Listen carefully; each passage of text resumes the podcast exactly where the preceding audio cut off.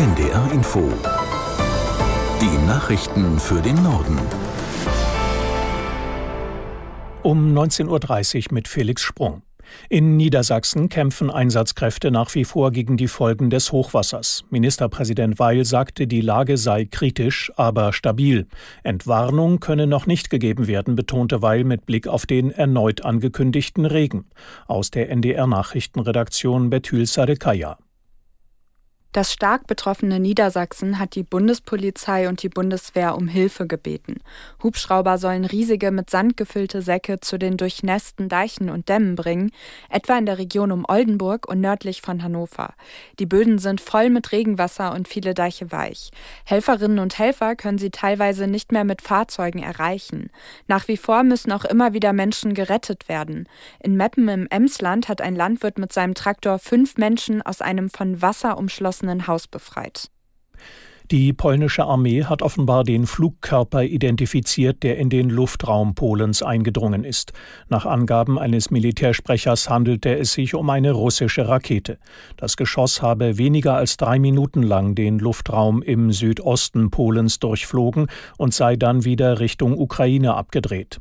Die Ukraine hatte in der vergangenen Nacht die massivsten russischen Angriffe seit Kriegsbeginn gemeldet. Nach Behördenangaben kamen mehr als 30 Menschen ums Leben, mehr als 150 wurden verletzt. Auch der Westen des Landes nahe der polnischen Grenze sei unter Beschuss gewesen.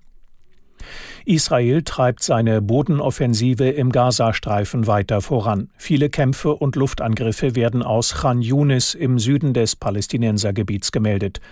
Zugleich erlebt Israel immer wieder Angriffe vom Libanon aus. Heute gab es mehrfach Raketenalarm in der Region. Aus Tel Aviv Jan-Christoph Kitzler.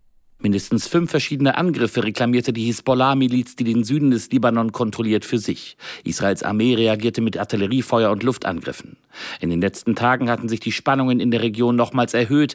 Israel will die Hisbollah-Kämpfer, die vom Iran unterstützt werden, bis hinter den Litani-Fluss, etwa 30 Kilometer nördlich der Grenze, zurückdrängen.